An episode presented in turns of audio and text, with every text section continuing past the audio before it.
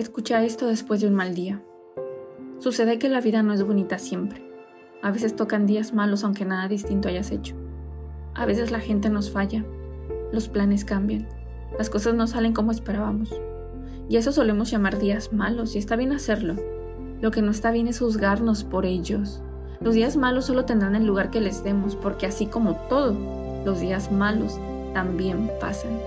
Por eso, cuando toque un mal día, puedes decidir continuarlo con una mala noche o bien puedes reponerte y convertir la noche en tiempo bonito de reflexión. Depende de ti. Recuerda que siempre, todo momento malo es temporal y todo momento bueno también lo es.